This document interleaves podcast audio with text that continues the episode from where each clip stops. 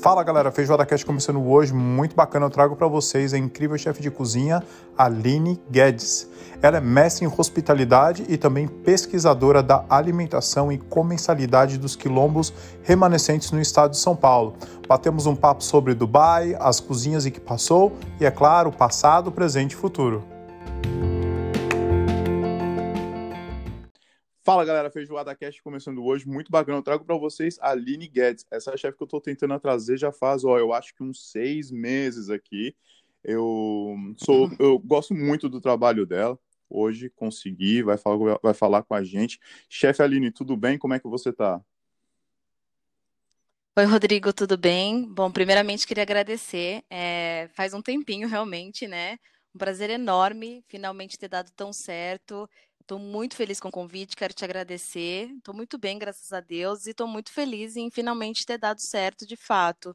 Prazer enorme, acompanho o seu trabalho também, acho fantástico, e realmente estou muito feliz em estar aqui, é, sendo prestigiada dentre tantos chefes incríveis que já passaram aqui pelo podcast. É, com certeza, chefe. É um prazer ter você. E agora, contando a tua história, eu acho que a galera vai entender o porquê demorou tanto para você conseguir arrumar um tempo para falar com a gente, porque o teu currículo e a bagagem, o trabalho que você desenvolve atualmente com relação às pesquisas e às faculdades, é, com certeza ocupa bastante. Você, mamãe, né, com as crianças também, não sei nem uhum. como vocês dão conta de fazer isso tudo. Com certeza são super mulheres aí.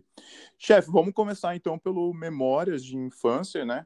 É a perguntinha que eu talvez mais goste de fazer no podcast, a perguntinha. É, memórias de criança, gastronomia, né? O, o que vem na, na tua lembrança, assim, quando criança, com relação à comida?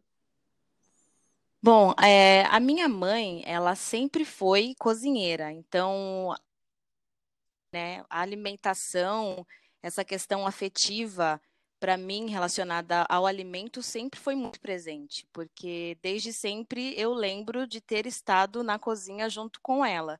Então, a minha relação com a cozinha sempre foi muito próxima. É, eu me lembro que eu cozinhei anos de idade e eu lembro das histórias da minha mãe de que ela começou a cozinhar mais ou menos também nessa fase de 6 para 7 anos de idade também. No caso dela, ela começou a trabalhar é, com essa idade, com 7 anos mais ou menos. Então, a gente tem mais ou menos essa ligação também ali de idade. Claro que eu, felizmente, até por conta dela ter se sacrificado, né, e ter tido essa infância, que não foi uma infância tão fácil, eu não precisei passar por isso, mas eu tenho essa relação de ter essa lembrança afetiva de sempre ter estado com ela em todos os momentos que ela teve né, em casa, quando ela não estava trabalhando, de nós cozinharmos juntas e, e de eu observá-la na cozinha, cozinhando, fazendo coisas que eu e os meus irmãos gostávamos muito de comer, nos finais de semana, nas festas de Natal e de Ano Novo. Então, a minha ligação com a comida e com essa questão é, da afetividade e de estar ali próxima, principalmente da minha mãe, que é uma figura para mim que é muito próxima também. Ela é muito presente e muito, muito próxima realmente. Ah, que legal. E talvez entrando numa parte mais da adolescência, assim, quando que você talvez teve aquele sentimento de tipo, ah, nossa, minhas amigas, né, querem ser doutoras, querem ser advogadas, e eu acho que eu vou fazer gastronomia, porque a gente, né, olhando a tua história, conhecendo um pouco de você, você fez o colégio técnico, você fez é, o, o doutorado, você fez. Doutorado não, você fez a pós-graduação, você fez o mestrado. É. Então, assim, alguém tinha certeza nessa vida que seria chefe de cozinha, talvez seria você, né, chefe? Então, você sabe que agora provavelmente você vai se surpreender, porque eu até quando conto isso para os meus alunos, eles arregalam os olhos e eles não acreditam. Mas eu é, não queria fazer gastronomia, na verdade. Olha. Eu sempre fui apaixonada pela cozinha, realmente, sempre adorei cozinhar desde muito pequena realmente comecei a cozinhar com sete anos mesmo. Eu lembro que eu fiz o meu primeiro arroz com sete anos e ficou duro, ficou salgado. E eu lembro que minha mãe chegou em casa e ela falou que estava maravilhoso. Ela falou que estava perfeito. Meu pai fazendo careta e ela falou, eu lembro da expressão do meu pai. E ela falando, não, tá perfeito. E ela falava, João, tá ótimo, imagina, tá muito gostoso. E eu lembro depois dela me contando, né, que ela tinha falado aquilo para me incentivar, porque senão provavelmente eu não faria mais. E aí eu sempre queria fazer casa eu sempre tinha feito um bolo, sempre tinha feito alguma coisa porque eu queria ajudá-la também. Porque eu lembro que ela chegava muito cansada, né? E era uma forma também de eu fazer um carinho para ela. Então, até essa questão do afeto, eu acho que já de pequena eu percebia que a comida ela dava aquele acalanto para ela, né? Aquele cuidado dela estar tá cansada e ela perceber que ela não precisaria fazer porque eu já tinha feito. Então, era uma forma também de eu dar esse carinho para ela sem precisar falar muita coisa. E eu tinha um, um, um, receio absurdo de fazer gastronomia porque eu via a minha mãe já trabalhando em casas de outras pessoas como cozinheira. Ela era cozinheira de casas de família. Então, eu nunca quis fazer gastronomia e ela queria muito que eu fizesse, porque ela trabalhava em casas de família, mas ela nunca fez uma formação é, que fosse formal. Ela não era formada né, em nenhum curso superior e ela teve é, condições né, de, de pagar uma, fa uma faculdade para mim. Então ela falou para mim: Olha, filha, faça gastronomia. E eu falava: Não, mas eu não quero fazer porque provavelmente se eu fizer eu vou ter que trabalhar também como você na casa de alguém. E ela falava: Imagina, você vai trabalhar em algum navio. Ela via, ela só enxergava os navios, né? Naquela época era um curso que, poxa, 17 anos atrás, 16, é, as pessoas falavam muito, né, no curso de gastronomia e falava-se muito dos navios. Eu lembro naquela época nos hotéis e eu falava, não, eu tenho certeza que eu vou acabar te substituindo. Eu falava até isso, olha só que absurdo. E aí eu lembro que ela falou, não, então você vai fazer gastronomia sim, olha só. E depois, se você quiser fazer qualquer outra coisa, eu pago para você fazer outra coisa ou você vai estar tá, tá trabalhando e você mesma paga para fazer. E aí, eu até falo isso para os meus alunos, eles não acreditam. A minha mãe, ela praticamente me obrigou a fazer gastronomia, porque ela me levou até a faculdade. Eu fiz SENAC em Água de São Pedro. E aí ela me deixou lá no alojamento, com tudo, né, a matrícula feita, bonitinho. Eu chorando com 17 anos, ela foi embora, me deixou lá chorando. E aí eu fiz o curso de gastronomia. E naquela época, é, eu acho que é importante falar isso, porque as pessoas às vezes acham que é fácil, né? E não foi nada fácil. Ela pagou o curso para eu fazer naquela época é, com um aumento de salário que ela receberia, é, porque ela realmente não tinha aquele valor, na verdade, no, pelo salário que ela ganhava na época. Então, ela fez um acordo com os patrões que ela trabalhava e aí ela conseguiu pagar é, por meio desse acordo. Então, assim, foi tudo muito né, dispendioso. Nós não, é, eu não nasci numa família abastada e, e foi tudo muito assim é, por meio de sacrifícios que foram feitos e por isso que minha mãe ela tem essa representatividade tão forte na minha vida. E todas as vezes que eu falo sobre o meu começo de carreira, eu tenho que citar a minha mãe, porque se não fosse por ela, né, e por esses sacrifícios que ela fez, eu, eu realmente não estaria é, na situação que eu estou, né? Então, eu acho válido eu dar esse retorno para ela e esse reconhecimento, porque é, eu tenho hoje também a responsabilidade de fazer melhor para os meus filhos e mostrar para outros jovens que é possível, né? A gente correr atrás das coisas que nós, nós desejamos e de que é possível também, por meio da educação, a gente conseguir muita coisa sim, apesar de muitas vezes, aqui no Brasil, eu sei que você está aí, às vezes a gente não tem muita esperança, né, com relação a essa questão da educação, infelizmente. É, não, falou tudo, chefe. Chefe, falando com relação à tua vida acadêmica, vamos falar um pouquinho então. Você fez a escola, fez o Senac e, e como que desenrolou é, o mestrado, a pós-graduação, porque o interesse, né, de sempre buscar mais, porque talvez ali você, né, é, mandando bem no, na escola técnica e fazendo já um, uma pós-graduação, talvez já seria o suficiente. Por que, que você alcançou mais? Você é mestre em hospitalidade, né? Talvez não são muitos aí que têm essa oportunidade e são mestres em restaurantes tal. Talvez explique um pouquinho para a gente da, das escolhas e um pouquinho da carreira também, é, com relação é, faculdades, né, ensino. É, eu, eu trabalhei durante um bom tempo em restaurantes, né? Trabalhei em alguns cargos, inclusive, e eu sou muito é, feliz com o currículo que eu construí, porque eu trabalhei em várias das áreas operacionais mesmo do, da, das cozinhas profissionais, né? Desde o, comecei como ajudante, trabalhei no lugar de manger, na confeitaria, na cozinha quente, trabalhei em vários dos, das, das praças todas dentro de uma cozinha e, e via realmente essa necessidade de estar sempre desenvolvendo, né? Eu acho que o que foi muito me impulsionando é que eu sentia nas cozinhas profissionais que chegava um determinado momento em que eu já não me via aprendendo mais tanto.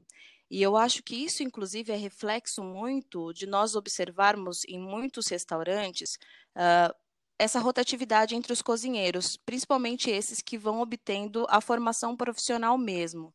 A gente vê cozinheiros que ficam anos no mesmo restaurante, mas muitas vezes não são os cozinheiros mais novos que tendem a ter essa formação na gastronomia. A gente vê os cozinheiros antigos, que muitas vezes não eram formados, né?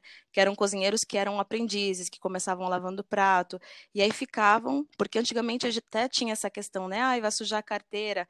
Que eu lembro, inclusive, que quando eu saí da faculdade, eu ficava pulando muito de restaurante em restaurante, minha mãe ficava, assim, assustadíssima com medo disso acontecer. E eu lembro dela sempre falar, falando isso para mim. Ela falava: "Filha, não saia você vai sujar sua carteira.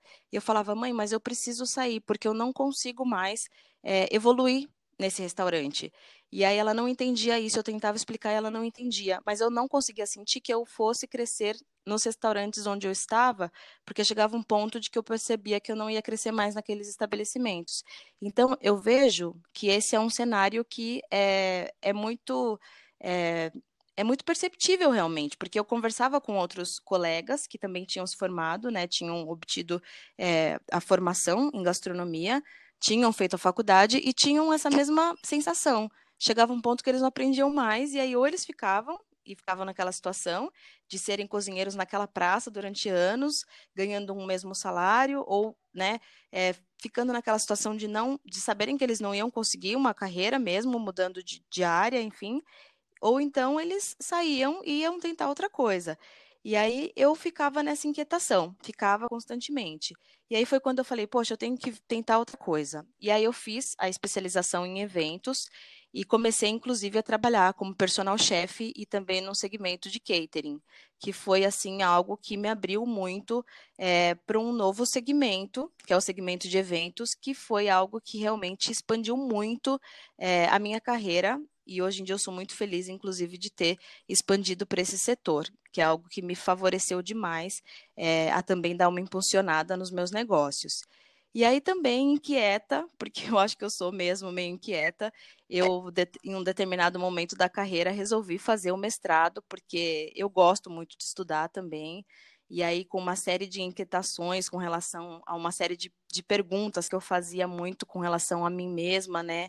E, e, e a minha pessoa no mundo, né? E até a questões mesmo relacionadas à minha origem, como uma pessoa negra no Brasil, é, eu comecei a buscar conhecimento relacionado a profissionais negros na gastronomia e a também a minha origem como afrodescendente, né, e, entre outras questões, e fui fazer o mestrado em hospitalidade, e aí comecei também a entender alguns processos e uma série de questões e me vi fazendo pesquisas relacionadas aos quilombos remanescentes e à comensalidade e fui me direcionando também para esse lado aí. Então foi uma série de questões, acho que foram me puxando e eu não parei mais. E aí me vi me pesquisadora e estou aí, é, sem parar realmente.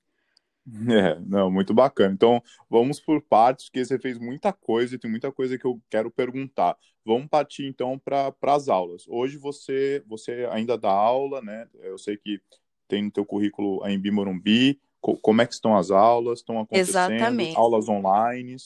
Isso, um eu. Disso, então. É. Aí então eu trabalhei né, em alguns estabelecimentos ótimos estágios. Eu estagiei com chefes de cozinha como Alex Atala, estagiei com Abel Coelho, que foram estágios que foram muito enriquecedores.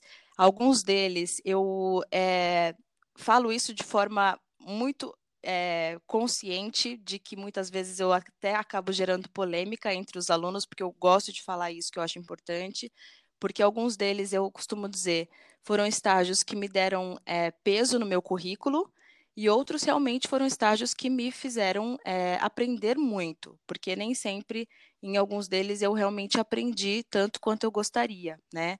Mas alguns deles têm muito mais o peso do nome do chefe, é, e nem tanto a questão de você, de fato, conseguir aprender tanto quanto você gostaria, porque você acaba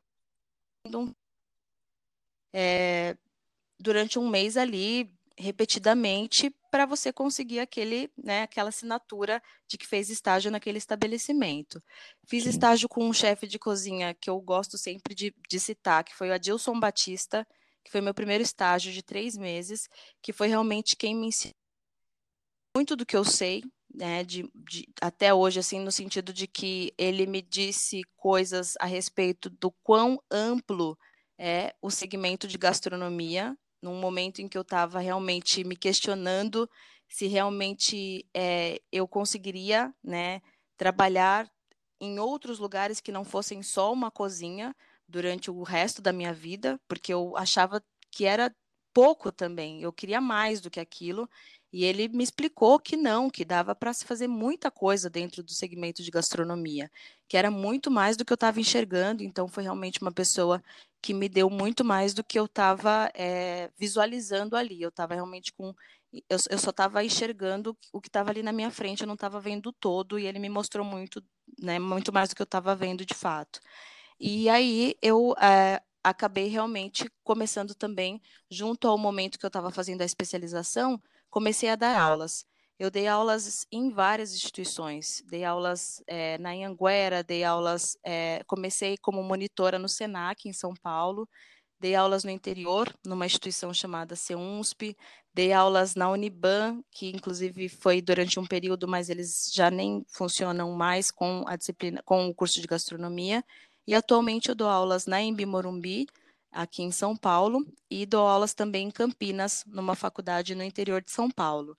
Hoje em dia, é, por conta da pandemia, nós estamos com aulas remotas e com aulas que, eventualmente, né, por conta dessa questão de fase vermelha, fase emergencial, nós estamos nessa de é, voltarmos à aula prática e muitas vezes termos que parar por conta das fases emergenciais, mas a ideia é sempre que a gente tente é, voltar às aulas práticas, né? Mas seguimos aí com as aulas remotas e os alunos é, têm tentado também acompanhar isso de casa.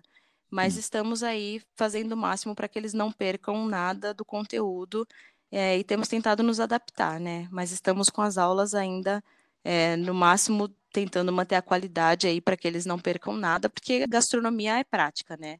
a gente não, a gente tenta adaptar o máximo possível, mas sabemos que é preciso que eles tenham essas práticas, é indispensável. Ah, perfeito, perfeito. Agora, agora começa a clarear um pouco a minha cabeça, porque né, são tantas é, funções, tantas coisas que você fez, e agora a gente começou a dividir mais, fica mais claro sobre a chefe Aline Guedes, porque é muita coisa, né, chefe? Não sei como você deu conta e dá conta de fazer tudo isso. Vamos falar então sobre a pesquisa, tá? A pesquisa é uma coisa que eu respeito muito, mas eu tenho muita curiosidade, muita curiosidade mesmo, né, do, de como surgiu, tá? É, do, do que você corre atrás, é, com relação pesquisa sobre o que? É pela comida, é pela cultura? Explica um pouco para mim, chefe, que eu sou apaixonado por esse assunto, mas não entendo nada.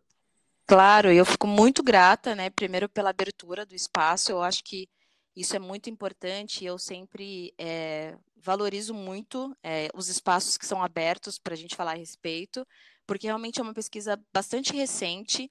Inclusive, quando eu iniciei a pesquisa, não havia, não haviam pesquisas é, com essa temática, né, que, que tivessem sido feitas ainda. Então, inclusive, tem muito material que, que teve que ser construído para né, essa pesquisa especificamente. Eu não tive muito referencial teórico aí, e aí eu tive inclusive que trabalhar com um tipo de pesquisa que nós chamamos de pesquisa oral, porque não tinham materiais escritos, né? Então a pesquisa oral ela se baseia muito é, em entrevistas que foram feitas com pessoas que moram nessas comunidades, porque eu não tive como me basear em autores que tivessem escrito conceitos né, referentes aí a algumas dessas comunidades, porque realmente não existe material escrito. Mas enfim, vamos lá.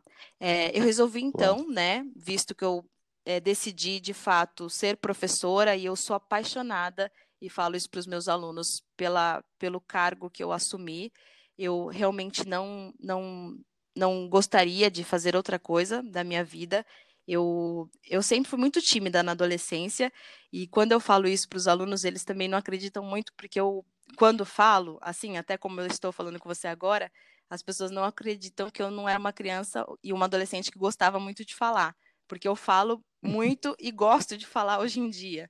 Mas é uma coisa que é muito de, transform... de transformação quando eu entro na sala de aula ou quando eu começo a falar assim com as pessoas sobre assuntos que eu gosto, né, relacionados à comida, alimentação, à gastronomia. E eu era muito, muito tímida, mas quando eu começava as minhas apresentações, né, no colégio, quando eu apresentava um seminário, ou quando eu entro na sala de aula, é esse momento da transformação. Então, dar aula é uma coisa que realmente é, me transforma. Então, é uma coisa que eu gosto muito e eu não sei realmente se eu conseguiria fazer outra. Então, é algo que realmente mexe muito comigo e me, me move muito. Eu não sei se eu faria outra coisa, se eu gostaria de fazer outra coisa, inclusive. É uma paixão realmente que vem de dentro. E aí, eu decidi, porque eu queria trabalhar com quilombos remanescentes, e aí ele me falou e eu descobri o Cafundó, que é um quilombo que fica em Salto de Pirapora, que é ali próximo a Sorocaba. E eu nunca tinha ouvido falar a respeito desse quilombo. Eu fiquei encantada e fui conhecer esse quilombo e fui tentar entender todo um contexto relacionado ali ao que a gente chama de comensalidade, que era a minha base de pesquisa.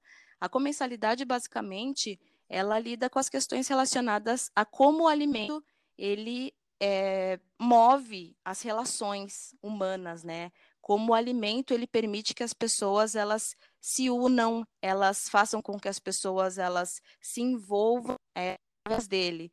Então, muitas vezes, quando nós por conta do alimento, né, nos reunimos, é, por conta do alimento, nós nos é, permitimos estar juntos, é, isso faz com que ele gere essas relações, né, isso é algo que é, me fazia muito pensar no enquanto ele podia também ser um potencial aí meio de com que o quilombo ele tivesse condições de fazer com que houvesse uma manutenção das suas tradições.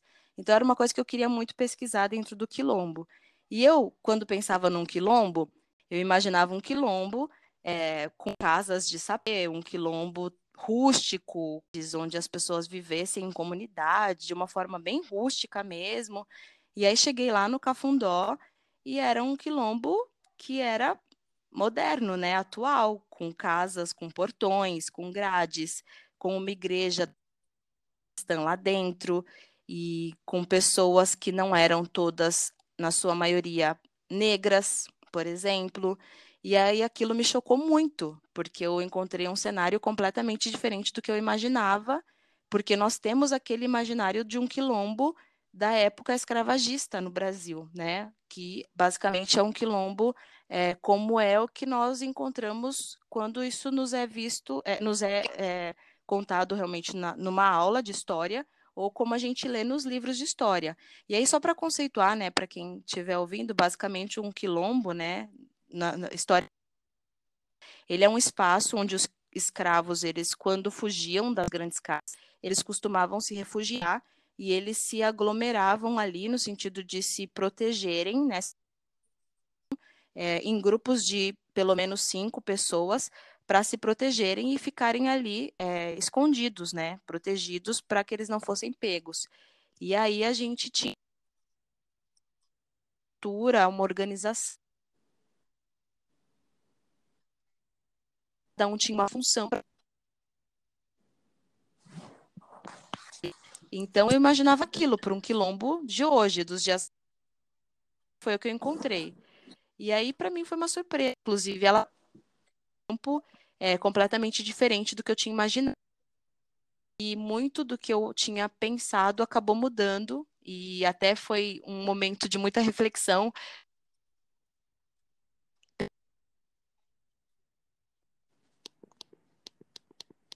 outro assunto e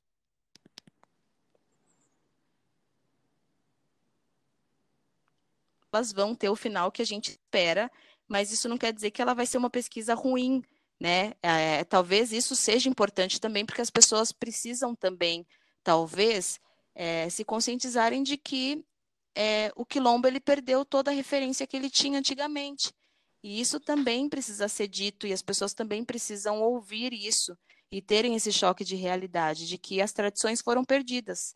E isso foi algo que me chocou e me tomou a atenção também de que essa história também precisava ser contada.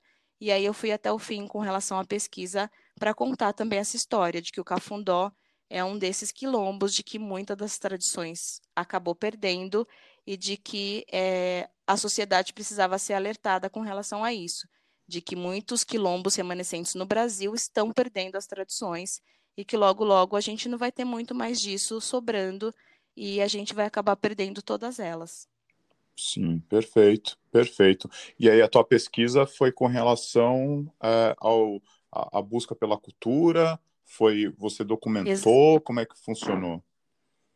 Isso, exatamente. Foi tudo documentado. Então todas essas análises foram feitas com relação a como eles estão hoje em dia, esses quilombos remanescentes, é especificamente esse, que é o Cafundó, é, a como uma comunidade, né, como o Cafundó, é, ela consegue ainda se manter com as tradições antigas, e aí a gente conseguiu averiguar que lá no Cafundó especificamente, eles perderam praticamente todas as tradições antigas que eles tinham, principalmente essas que eram ligadas à alimentação e à comensalidade, quase todas se perderam.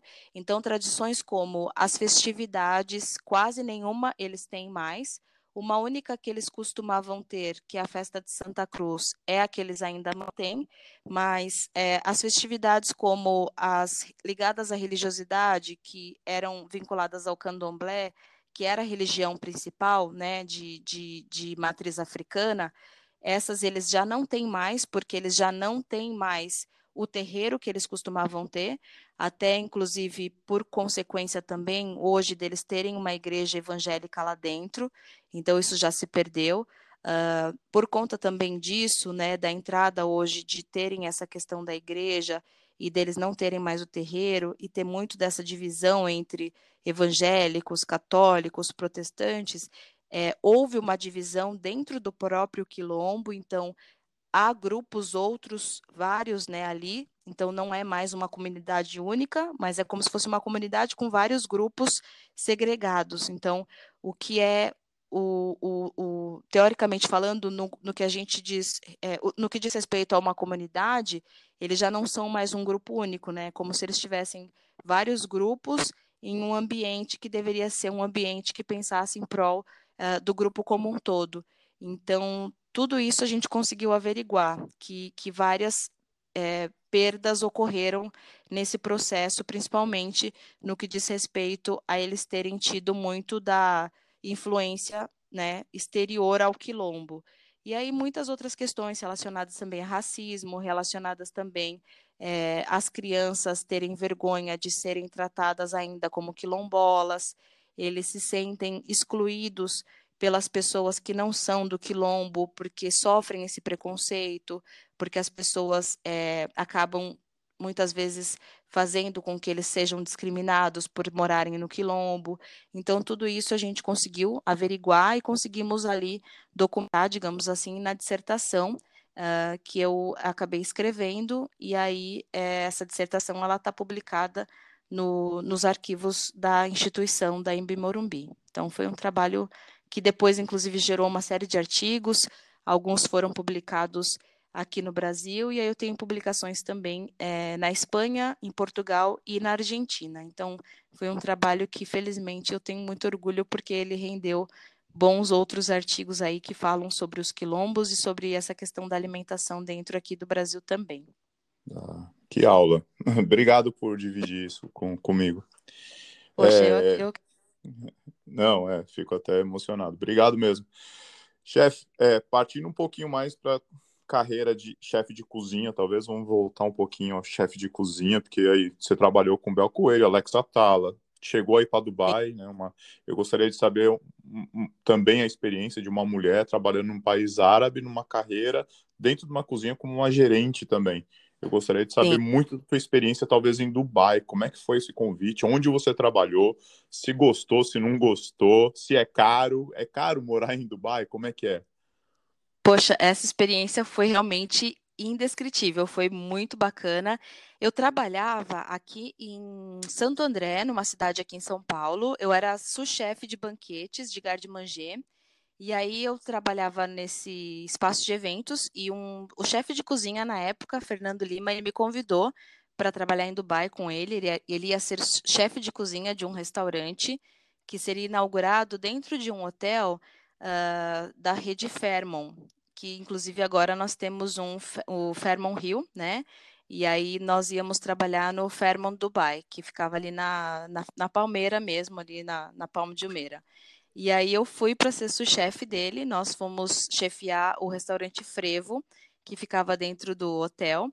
E foi uma experiência única, porque nós fizemos a pré-abertura do hotel, né? O hotel estava assim, só a estrutura mesmo, então nós tivemos que fazer desde a compra de todos os equipamentos, utensílios, até, até a contratação de todos os funcionários, as fichas técnicas, montagem de menu. Então foi realmente assim uma experiência que, nossa, foi, foi incrível, foi fantástica. E aí foram várias questões, né? Porque foi muito engraçado, porque o Fernando ele não falava inglês, e aí eu falava, então eu tive ainda esse trabalho duplo, que foi ter que ter ido e, ter o meu trabalho, e eu tive muito que trabalhar também traduzindo tudo para ele, porque ele tinha que se comunicar com os outros chefes, por ele ser o chefe, né? E eu era o chefe dele. E aí todo brasileiro que chegava, muitos deles não falavam inglês, então eu tive que fazer o treinamento, e essa parte era mais engraçada, assim. Sempre que eu conto essa história, eu falo que esse foi o lado cômico, porque eles tinham que fazer um treinamento quando chegavam. E aí todo o treinamento eu acabava tendo que ir junto fazer, e aí eu fiz o treinamento umas 10 vezes. Então chegou assim nos últimos, eu nem ficava mais ouvindo treinamento. Eu, eu lembro que eu ficava deitada na mesa, porque eu não aguentava mais aquilo, e eu ficava só passando, como se eu já tivesse decorado o treinamento que era passado. Era muito engraçado. Mas foi muito bacana, assim. É, a questão né, de ser uma mulher em Dubai, eu acho que, no meu caso, Uh, e no caso de todas as meninas que foram para lá, né, por nós sermos estrangeiras, e isso foi uma, uma questão muito percebida por nós, acabou não pesando tanto, porque em Dubai eles têm muito isso, né, por ser uma cidade muito parecida com São Paulo nesse aspecto, né, por ser meio cosmopolita, eles têm esse respeito, esse tratamento, digamos assim, diferenciado com estrangeiras, né? É a questão, né, do trato, do, da questão da burca e da Sheila que elas usam é muito mais direcionada para as mulheres árabes. O nosso caso de uso obrigatório dessas vestes é muito relacionado a espaços religiosos, mas os espaços comuns, eles não tinham esse tipo de obrigação para nós que éramos estrangeiras. Claro que assim, tinham algumas regras, né, que tinham que ser seguidas, como espaços públicos, é, uso de, de roupas curtas, né, esse tipo de situação, mas nada que nos obrigasse aí ao uso das, das vestes tradicionais delas. Então, havia uma liberdade com relação a essa questão de nós sermos estrangeiras, isso eles, eles tinham é, esse tratamento diferenciado. Então, nesse ponto, eu acredito que nós não tenhamos sofrido tanto e eu não senti essa, essa esse, digamos assim, esse tratamento mais rígido. Eu vou dizer para hum. você que o que me pesou muito, que eu fiquei muito decepcionada, foi que eu senti o machismo muito mais por parte dos brasileiros que foram comigo do que dos profissionais com quem eu trabalhei lá, que eram, Não, na maioria, pois é, é, na maioria indianos, porque nós trabalhamos muito com vários indianos, e, e, muitos ingleses também que estavam lá na época nesse, nesse hotel que nós fizemos a abertura e eles foram assim sempre muito respeitosos comigo uh, no hotel em que nós estávamos trabalhando assim sempre me direcionaram a fala com uh, o uso dos termos corretos para a hierarquia que nós estávamos ali uh, adotando mas realmente a questão do machismo ela foi muito explícita inclusive muito agressiva no que diz respeito aos brasileiros que estavam lá conosco. Então isso me causou assim uma decepção extrema, porque a gente não espera isso dos nossos, né? Muito pelo contrário, é. né? Ainda mais para você estar tá num Sim. país diferente do seu, em que você gostaria de estar tá ali com eles, como se eles fossem pessoas a te protegerem, e não foi o que aconteceu. É. Ah, que, que pena escutar. É, mas Achei com relação seria... De... Ao trabalho e à cidade, é. poxa, a cidade é super exuberante. É, o hotel, inclusive, é um hotel que é, têm um plano de carreira incrível. Eles me forneceram um apartamento com um salário ótimo, inclusive é, nós tínhamos todo o, todos os recursos para que nós uh, não tivéssemos, inclusive, que dispor desse valor de salário para outros tipos de custos com alimentação e com custos de, né, de compra de, de, de, de comida ou de, de, lavagem de roupas e, e, transporte, coisas do gênero. E aí esse valor acabava sendo um valor livre, porque eu não pagava aluguel nem nada parecido. Mas realmente o, o meu maior problema foi, de fato, ter que lidar com esse, esse ego dos profissionais brasileiros que realmente parece que tem um problema sério em ter que lidar com uma mulher num cargo superior ao deles. Infelizmente. É, infelizmente, é uma pena. Mas Dubai com certeza te ofereceu né, uma felicidade ali em outros modos, a cidade incrível, né? Super tecnologia lá em cima, tudo do bom e do melhor. Muito e bacana. uma experiência realmente assim, quanto a ter que, né, a questão eu acho que principalmente da experiência de você estar com outras pessoas. Eu acho que isso é fantástico, essa vivência, né, de você conhecer pessoas de outra nacionalidade, pessoas que, porque eu, eu acredito muito que uh, você estar com pessoas diferentes, né, sempre vai te favorecer você aprender coisas novas também.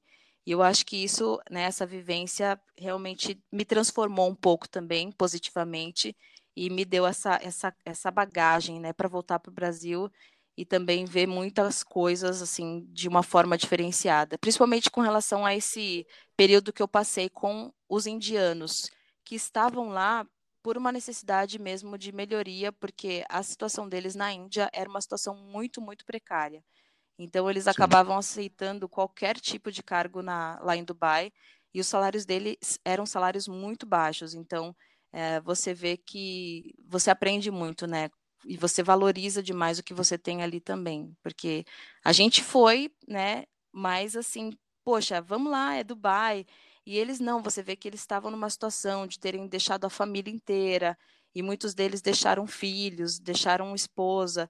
E aí você vê que é uma situação muito diferente da sua, né, né, nessa questão do sofrimento que eles estavam passando, porque realmente os salários que eles estavam né, ganhando na Índia eram baixíssimos e eles estavam ali por uma necessidade muito maior. Então, é, você acaba tendo um aprendizado também de vida. Eu acho que essa vivência sempre é muito válida também para você rever alguns conceitos. Sim, com certeza, com certeza. Que legal, bacana escutar a história de Dubai. Tinha curiosidade qual foi a tua experiência. Escuto muitas coisas de Dubai. Não nunca trabalhei, mas tenho vários amigos indianos que trabalharam lá, alguns brasileiros, e é muito bacana escutar de você. É chefe, vamos falar dos dias atuais então. Hoje, chefe Aline está dedicada a quê? Eu sei que, claro, você já disse que tem as aulas Sim. e projetos paralelos, né? Como a gente se encontra hoje? Bom, então, eu, eu tive um ateliê, né, recentemente lá em Itu, uh, que inclusive eu fechei uh, a, nossa, eu fechei agora esse ano em fevereiro, por conta inclusive da pandemia. Então nós estávamos focados nas aulas, assim, que foi um projeto foi todo pensado justamente por esse amor que eu tenho, né, com relação às aulas, com relação à docência e também com relação aos eventos. Então, desse ateliê eu fazia toda essa saída dos serviços de catering que eu entregava para muitos clientes que eu tinha lá em Tui, na região, e também todos os preparos dos eventos que eu acabava fazendo como personal chefe. E de lá também nós tínhamos aulas que acabavam acontecendo em grupos e eventos fechados, que muitas vezes acabavam ocorrendo ali também. Eu acabei fechando o ateliê, eu acho que a pandemia acabou afetando várias pessoas, né? E a gente tem visto isso diariamente. Hoje mesmo eu soube de, de, de mais um, um, estabelecimento que fechou também uh, recentemente. Então, acho que isso não é novidade para ninguém. Acho que estamos todos no mesmo barco por conta dessa situação. As aulas seguem, né? Eu não pretendo deixar de dar aula, realmente isso é uma coisa que eu amo fazer, eu acho que eu vou continuar fazendo sempre. É, não sei se os formatos serão sempre esse formato padrão, mas eu sempre até falo para os alunos, eu falo que a gente vai ter sempre que se adaptar, né? E eu, eu vejo que nós temos temos nos adaptado ao virtual hoje em dia, e é um formato bacana, então É, eu pretendo também me adaptar a isso, mas pretendo seguir dando aulas. Uh, os eventos eu continuo com eles também, uh, mas agora também acabei dando uma parada por conta da pandemia e tô com alguns projetos que uh, provavelmente vocês vão saber em alguns dias agora, mas eu não posso falar Olha, muita coisa ainda. Mas teremos novidades claro. é, em breve novidades muito, muito boas e muito bacanas uh, de algumas é, de, de, alguns projetos que eu, que eu tô em mente aí relacionados a esse segmento de catering e relacionados aí também às pesquisas que eu tenho desenvolvido também é, voltadas aí para os quilombos e aí as pesquisas que eu tenho desenvolvido também relacionadas a essa questão desses alimentos uh, também voltados a essa, essa questão da comensalidade. Então, é, fiquem ligadinhos Olha. que já já vocês vão ouvir um pouquinho mais o meu nome. E acho que vai ser bom, acho que vai ser bacana. Eu acho, inclusive, que o podcast veio num momento bacana também. Acho que as coisas estão interligadas e vai estar tá tudo meio conectado aí. Boa, fico muito feliz que, de uma certa forma, alguma, né, uma portinha fechou, mas várias abrindo e você visionária, já sabendo o que vai acontecer no futuro aí, já está preparada para o novo, para a nova era aí, é, com certeza durante essa pandemia, que as coisas não estão fáceis, mas já visualizando uma possível reabertura, um, um controle melhor com relação ao vírus futuramente, né? Precisamos nos preparar, né? Acho que esse é um momento de preparação, estudo e ideias e desenvolver projetos, né, chefe? Muito bacana. É, eu tenho me dedicado Chef. também agora a, inclusive, uma uhum. nova. Na verdade, eu sempre tive uma paixão que, que são os vinhos, e eu tenho agora me dedicado também a essa profissionalização. Então, eu pretendo também agora fazer com que esse amor pelo, pela eu costumava dizer que eu era enófila e agora provavelmente eu me torne uma especialista também. Então eu estou agora profissionalizando algo que eu só tinha como hobby. Então acho que é justamente isso, né, Rodrigo, que você tem comentado. A gente precisa muitas vezes estar pensando lá na frente, né? Eu falo que é, é importante a gente estar com o pé sempre no presente e viver o presente, mas a gente tem que estar também com os olhos lá na frente, né? Porque temos que sobreviver também, né?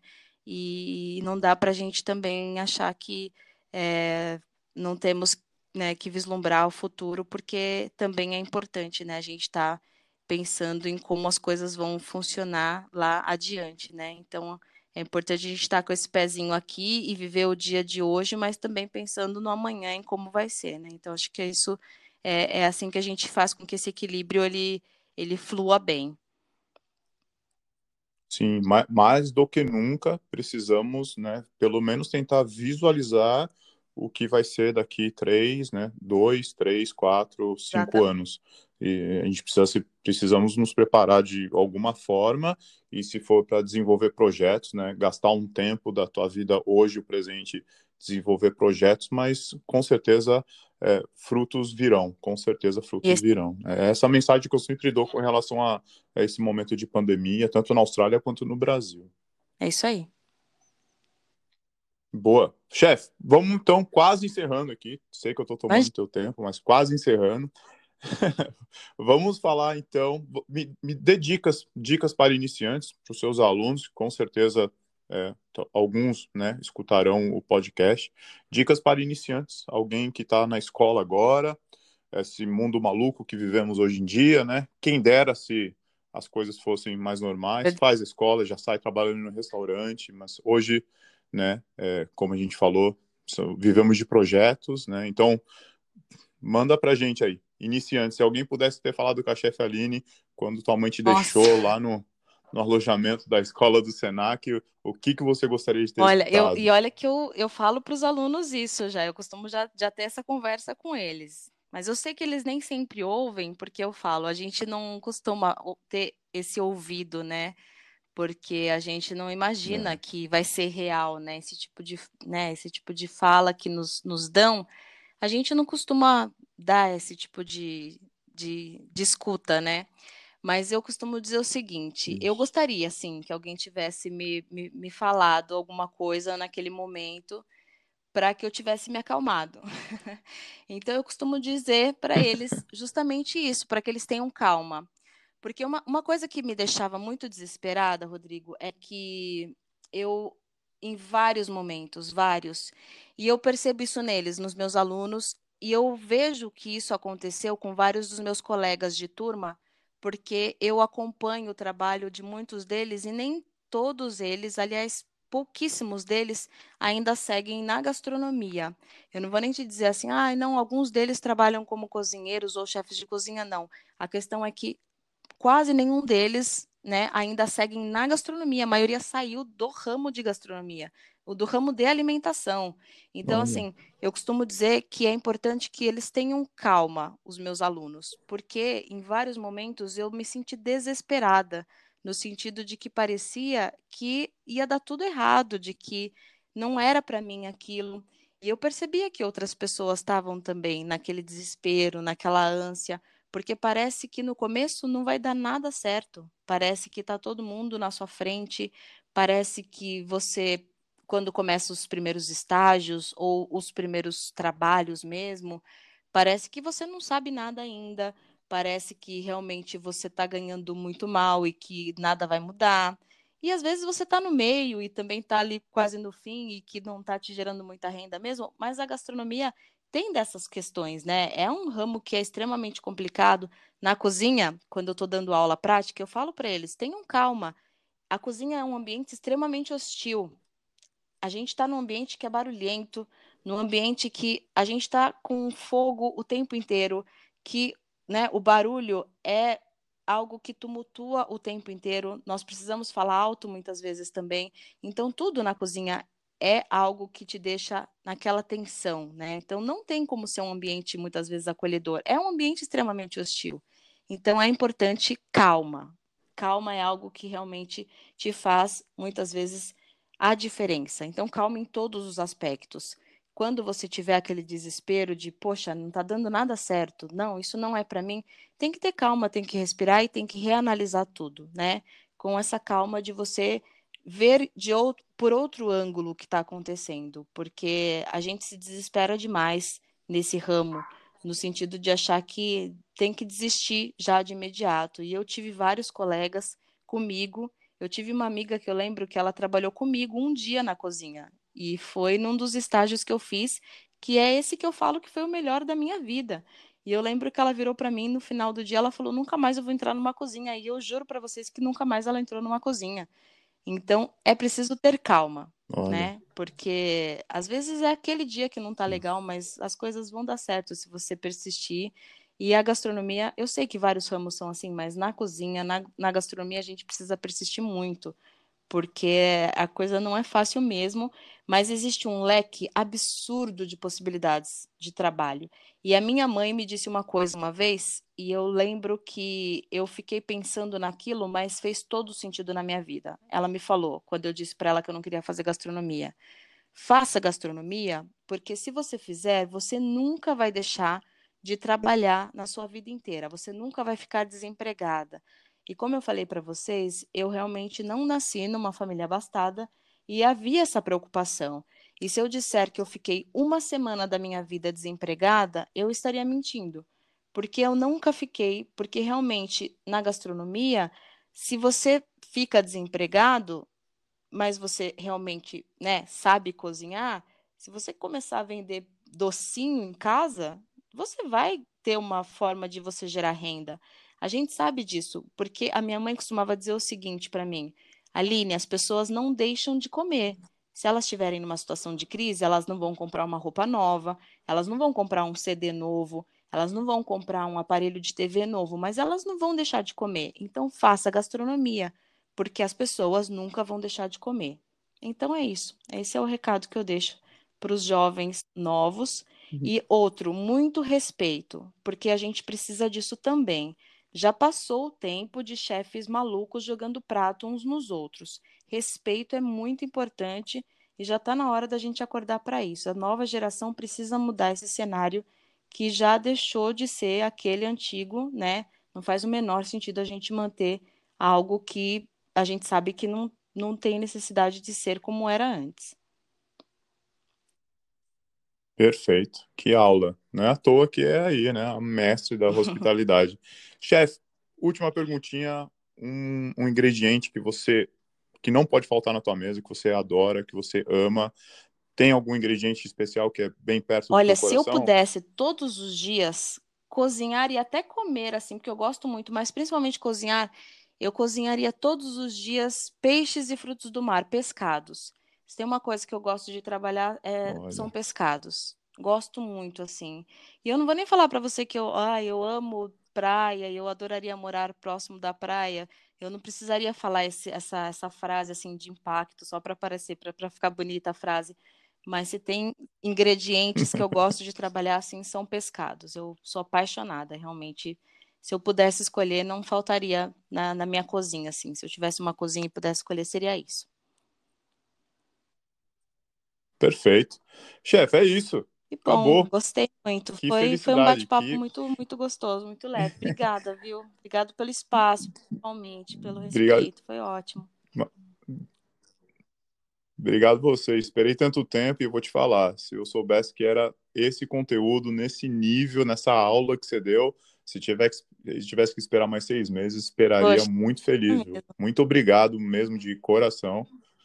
Não é à toa aí que você é um sucesso, tem esse trabalho incrível né, da pesquisa, da comensalidade, é, professora, estudou, sabe tudo, mestre, pós-graduada, sabe muito. Muito obrigado, chefe. Muito obrigado pelo teu tempo, que é um prazer. Poxa, eu te agradeço muito mesmo de coração, fico muito feliz.